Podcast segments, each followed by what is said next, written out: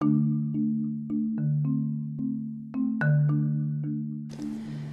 a todos, bienvenidos a este podcast. Yo soy Paulina y hoy les quiero platicar sobre las lecturas eh, del mes de junio.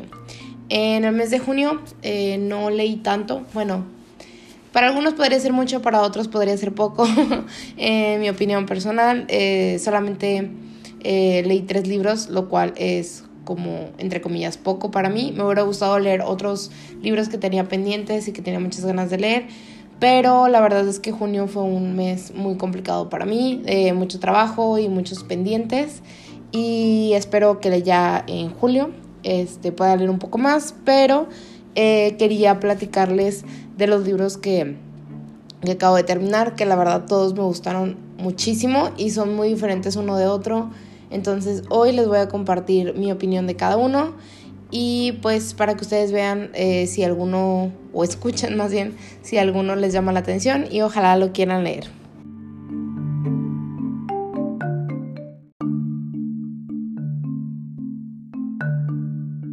Sin más por el momento, vamos a empezar con las recomendaciones.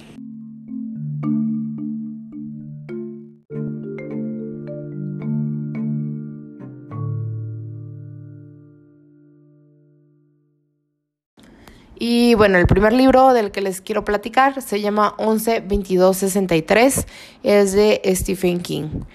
El 22 de octubre del 63 hubo un incidente que mató al presidente Kennedy en Dallas, Texas, y el mundo cambió completamente. Aquí la pregunta es que si alguien tuviera la oportunidad de cambiar el curso de la historia, ¿realmente lo haría? ¿O las consecuencias valdrían la pena? En este caso seguimos el, al protagonista que se llama Jake Epping. Es un profesor de inglés de secundaria de 35 años que gana dinero extra enseñando a algunos adultos que dejaron la secundaria a la mitad. Y en una de las clases recibe un ensayo de uno de los estudiantes que cuenta una espantosa historia en primera persona sobre la noche de hace 50 años cuando el padre de Harry Dunning, el estudiante que le entregó el ensayo, eh, llegó a casa y mató a su madre, a su hermana y a su hermano con un martillo. Y Harry logró escapar con una pierna rota, como lo demuestra al cojear en tiempo, en, en estos días cuando el profesor lo conoce. Y no mucho después, el amigo de Jake, Al, que tiene un restaurante ahí en el pueblo, le cuenta un secreto que sobre, es sobre un portal que lo lleva al año 1958. Obviamente Jake no le cree, no cree que sea posible viajar en el tiempo, pero aún así Al intenta convencerlo de que debe evitar el asesinato de Kennedy, debe viajar al año 1958 y esperarse ahora sí que hasta que sea el año 63, que es cuando matan a Kennedy. Eh, por alguna razón extraña, Jake se convence de que es cierto que debe de hacerlo y pues entonces digamos que viaja en el tiempo. Em, llega a un mundo de Elvis, donde todavía Kennedy eh, no es elegido presidente, creo que todavía es un senador. Y pues conoce a Lee Harvey Oswald, que es el que mató a Kennedy. Pero al mismo tiempo también se enamora de una bibliotecaria que se llama Sadie Dunhill, que puede ser que se convierta en el amor de la vida de Jake. Sin embargo, pues obviamente todos sabemos que cuando viajas en el tiempo hay demasiadas consecuencias, hay muchas cosas que pueden salir mal y pues algunos de nosotros estamos familiarizados con el término de o el efecto mariposa, que es que si cambias algo en el pasado, eso aún así sea pisar una hoja, matar una mariposa o lo que sea, puede cambiar mil cosas y regresas al año del que viniste y, hay grandes cambios, ¿no? Este libro la verdad es que nada que ver con los otros de, de Stephen King. Obviamente sí está como eh, un poco crudo cuando cuenta la historia que mencioné al inicio de cuando el papá del señor de Harry va y mata a su familia. Eh, es una parte importante de la historia eso, pero no es lo principal. Y está un poco cruda esa parte, pero realmente no es de terror. No es como otras historias de, de Stephen King que son de cosas como sobrenaturales y así. La verdad es que nada que ver. Yo lo consideraría más como una historia de amor y viajes en el tiempo. La verdad es que al inicio yo estaba súper, súper fascinada. Las primeras páginas estaba de que no podía parar de leer. O sea, de verdad estaba de que necesito leer, quiero saber qué va a pasar, realmente va a viajar en el tiempo, cómo es eso posible. O sea, estaba muy extraño al principio y me, me piqué demasiado. Ya después, cuando fui como avanzando en, en, el, en la historia, se me hizo un poco lenta porque yo siento que en general Stephen King escribe con mucho detalle y puede llegar a ser como medio, digamos que repetitivo el asunto, pero ya después, o sea, independientemente de que está un poco lento la narrativa, la historia es tan, pero tan buena que te mantiene súper picado. Sí es un libro que la verdad yo siento que debes de dedicarle tiempo y tenerle paciencia para realmente disfrutarlo, pero definitivamente vale la pena. Yo creo también que si yo supiera un poquito más de la historia de Estados Unidos o de su política o de todas las consecuencias que tuvo el asesinato de Kennedy en ese entonces, lo hubiera disfrutado aún más porque pues la verdad es que sí habla mucho de las conspiraciones políticas, este, obviamente cuando Al está intentando convencer a Jake de que intente eh, evitar el asesinato, eh, pues le da como con una explicación de que cuántas cosas podrían cambiar si realmente Kennedy siguiera vivo. Entonces, hay muchas cosas que la verdad, o sea, en general te las explican en el libro, pero quienes sepan más sobre ese tema, la verdad es que les va a encantar. Si quieren leer algo diferente, si son fans de Stephen King, definitivamente les va a gustar este libro. El siguiente libro del que les quiero platicar eh, se llama The Song of Achilles de Madeleine Miller. También está traducido al español y se llama eh, La canción de Aquiles.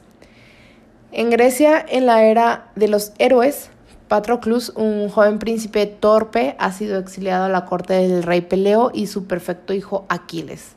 Por supuesto, sus caminos nunca deberían de cruzarse, pero Aquiles toma al príncipe avergonzado como su amigo y a medida que se convierten en jóvenes expertos en las artes de la guerra y la medicina, su vínculo se convierte en algo más profundo, a pesar del disgusto de la madre de Aquiles, Tetis, una cruel diosa del mar. Pero luego llega la noticia de que Helen eh, de Esparta ha sido secuestrada y bueno, eh, dividido entre el amor y el miedo por su amigo, Patroclus decide viajar con Aquiles hasta Troya sin saber que los años siguientes pondrán a prueba todo lo que aprecian. Es una historia conmovedora, impresionante y la verdad es que la interpretación de la guerra de Troya es fascinante, definitivamente es fascinante. Si le soy sincera, yo tampoco sé mucho de la mitología griega, aunque la verdad es que soy súper fan. He leído varios libros de mitología griega y me gustan mucho. Solamente que hay demasiados dioses, demasiados mitos y leyendas que a veces se vuelve un poco complicada. Pero eh, bueno, cuando me enteré que este libro hablaba sobre la guerra de, Troya, me llamó la atención y dije que ok, de la guerra de Troya, sé lo típico de que del caballo de Troya y todo eso, que mm, solamente no es spoiler, pero para que sepan, eso no se menciona en el libro. No, no sé si realmente es algo real o es algo que aprendimos simplemente de las, de las películas de Hollywood. Pero la verdad es que está, yo lo consideraría una historia de amor. Es súper, súper romántico, es muy tierno. Y la historia o la relación que se desarrolla entre Aquiles y Patroclus, la verdad es que empieza como una amistad y cada vez, pues al fin de cuentas crecen juntos, se conocen cuando tienen como 10 años, creo, y termina el libro cuando tienen como 27 años, 28, algo así, más o menos. Y verlos crecer juntos, irse adaptando uno a otro y la manera en la que la autora describe el amor que se tienen entre ellos, la verdad es que es fascinante. Sí, sí tienen una relación romántica, sin embargo, no siento que sea demasiado, demasiado cursi como se describe en la historia es más como muy... Eh, no sé si elegante sería la palabra exacta que estoy buscando, pero sí es muy conmovedora, la verdad. Es una historia de amor, hay una batalla, una guerra de por medio, de, describen a detalle, hablan de otros reyes, hablan de dioses y la verdad es que yo se lo recomendaría 100%, ya sea que quieran iniciar con una historia de mitología griega o que sean fans de mitología griega, les va a encantar. Igual, aunque no sean tan fans de ese concepto en particular de los griegos, aún así, como historia de amor, se lo recomiendo muchísimo. De verdad, van a terminar de leerlo y van a decir como, ay, te llena el corazón, la verdad. Te deja así como que con ganas de llorar. La verdad, no lloré con el libro, pero sí está al final como un poco nostálgico, conmovedor. Está hermoso. Simplemente lo amé. Y por último, el último libro que terminé en el mes de junio, que de hecho lo terminé, si no me equivoco, el 30 de junio exactamente, se llama Eat a Peach de David Chang. Esta, este libro es más bien como una, entre comillas, autobiografía, una, un recuento de las memorias del chef, que David Chang es un chef de Estados Unidos, es eh, americano-coreano, eh, no sé si exactamente así se dice, pero o sea, sus papás son coreanos, él nació en Estados Unidos y ahorita es un chef súper famoso, tiene varios restaurantes en Estados Unidos, aunque su principal restaurante se llama, o con el que empezó, eh, se llama Momofuku. Y también de ahí surgió una pastelería que se llama Milk Bar, que la dirige Cristina Tosi, que es una pastelera también súper reconocida. En este libro de Eat a Peach, Chang se sincera sobre sus sentimientos de paranoia, de confianza en sí mismo y de la lucha, los fracasos y todas las lecciones que aprendió durante su trayectoria hasta el momento, que si no me equivoco tiene como 43 años aproximadamente.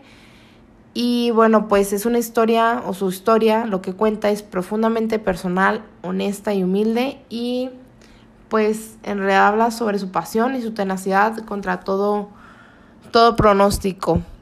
Em, al principio, bueno, la verdad es que yo quise leer sobre David Chang o aprendí sobre él porque eh, yo soy súper fan de Cristina Tosi. Como les menciono, la pastelera que tiene la, la pastelera que se llama Milk Bar.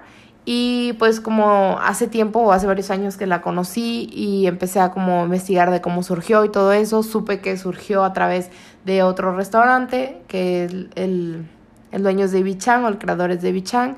Y me fascina también con la historia de David Chang. A mí me encanta el ramen, entonces siempre he tenido como mi sueño de ir a, a comer uno de sus restaurantes, sería delicioso. Y eh, cuando supe que sacó una autobiografía, dice, dije en automático, quiero leerla yo esperaba que fuera literal como de que, no, pues, o sea, como son las autobiografías, ¿no? De que nací en tal año, hice esto, luego crecí, estudié en tal parte, bla, bla, bla. Y aunque sí, obviamente te platica todo eso, eh, yo lo consideraría más bien como una colección de ensayos sobre su vida y sobre su profesión y su trayectoria como chef. La verdad es que me sorprendió muchísimo la manera tan honesta, abierta y pues podría decirse que cruda de cómo habla sobre sus errores y sobre cómo fue que llegó a crear el imperio que tiene ahorita de, de un montón de restaurantes. La verdad es que uno pensaría que cuando ya tienes como 5, 6, 7 restaurantes abiertos, dices de que, wow, no, pues seguramente todo le fue súper bien y ha de ser el mejor chef y ha de ser la mejor persona, sus empleados lo deben de amar y la verdad es que no, o sea, me sorprendió bastante que David Chang dice que no, o sea, fue todo lo contrario. Él mismo se sorprende del éxito que han tenido sus restaurantes, del éxito que ha logrado en su trayectoria de ser tan reconocido, cuando realmente hubo demasiadas cosas en su contra y no nada más eh, ajenas a él, sino él mismo se ponía como que trabas, tiene problemas de eh, salud mental, si no me equivoco, si no mal recuerdo, se llama, perdón, se estaba diagnosticado como eh, bipolar. Entonces, todos esos problemas se vieron reflejados en su trabajo, eh, en sus empleados, en su familia. Hubo muchísimas veces que estuvo a, punto de perder todo su dinero y todo el éxito que había tenido, pero pues al fin de cuentas su esfuerzo, su perseverancia lo llevó a estar donde está en este momento. La verdad es que llegó un punto en el libro en que yo lo odiaba. Yo dije, es el peor chef que alguien podría trabajar con él. La verdad no sé cómo lo aguantan. Pero él mismo, como que escribiendo este libro, eh, dice que como reflexiona en sus primeros años, en cómo trató a sus empleados, en lo que hizo bien, en lo que hizo mal, y se da cuenta que es cierto, era una persona muy difícil eh, para trabajar juntos, pero eh, pues dice que al fin de cuentas eso fue lo que lo llevó al éxito y pues obviamente también ahorita ya ya como que ha cambiado demasiado, o al menos eso es lo que dice en el libro. Y la verdad es que si eres chef o bueno, si te dedicas a la gastronomía, yo creo que esta es una lectura indispensable porque te pone en la perspectiva de un chef que a pesar de que es muy exitoso, fue muy, muy difícil grosero y arrogante en su momento, tanto con sus empleados como con sus seguidores. Entonces, digamos que de ahí se puede aprender mucho de que, ¿sabes qué? O sea, así no es. Aunque él ahorita tenga éxito, así no es como deberían de funcionar las cosas. Obviamente habla de, de algunas cosas negativas del mundo de, de, la cocina, que quienes trabajamos en eso, este, pues sabemos eh, que, que sucede pero también habla de, de, todo lo bueno, de lo que le gusta, de por qué realmente él quería eh, hacer eso, que era lo que quería entregar a sus clientes, el tipo de experiencia y todo eso. Y al final también te da una, un resumen, bueno, no es un resumen, más bien es una lista de 33 reglas para ser un buen chef, o al menos para no ser tan malo. Y algunas de ellas, algunos consejos, digamos, ya como que los había escuchado antes, otros son nuevos pero igual vale la pena leerlos. Eh, digamos que puedes tomar lo bueno de ellos porque no, no con todos los consejos estoy de acuerdo, pero puedes tomar lo bueno, lo malo, lo que a ti te parezca que puedes aplicar, ya sea si tienes un negocio, si eres el encargado de un restaurante, si eres este, empleado en un restaurante. Y aunque obviamente para quienes sean eh, pues estén trabajando en el ámbito, como les dije hace rato, es una lectura indispensable. Aunque no estés trabajando en eso, aunque no te dediques a la, a la gastronomía, eh, yo creo que la historia de él puede ser aplicada como que a otros negocios, porque al fin de cuentas no habla específicamente de, ah, hice este platillo poniéndole de que sal, pimienta y luego fui a comprar, no, o sea, no habla específicamente de cómo creó ciertos platillos, sino habla más bien de cómo creó un negocio. Y yo creo que sus consejos se pueden aplicar en muchos otros ámbitos. Y simplemente digo, a mí, en lo personal, leer y escuchar historias de personas exitosas, de personas famosas, la verdad es que me inspira un montón y a veces me motiva. Y la verdad es que este libro va a ser de los más honestos que vas a encontrar, o al menos de las eh, autobiografías o de las eh, historias de gente famosa que he leído, es uno de los más, más abiertos que he leído. Entonces, definitivamente, seas o no de gastronomía, te recomiendo que leas este libro. Y bueno, pues este libro no ha sido traducido todavía al español porque se publicó apenas en octubre, noviembre del año pasado, o sea, del 2020 y espero que pronto lo traduzcan a español para que más gente lo pueda leer, pero si no, por el momento lo pueden eh, encontrar como libro digital, libro audiolibro o simplemente como un libro impreso este, en inglés y neta súper súper recomendado.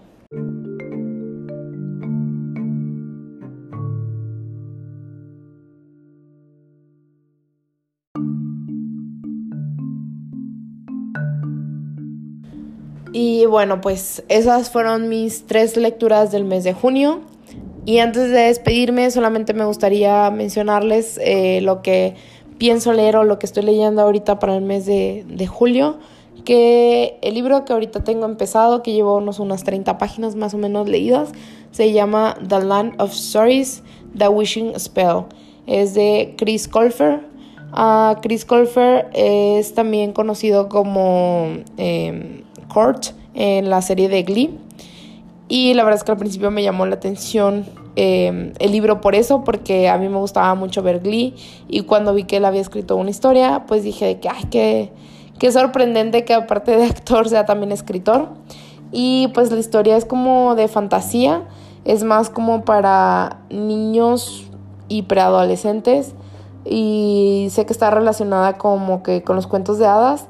Pero lo poco que le llevo leído hasta el momento, la verdad es que me está gustando bastante. Es obviamente algo muy diferente de lo que he estado leyendo últimamente, pero creo que necesitaba eh, como que el, descanso por el momento.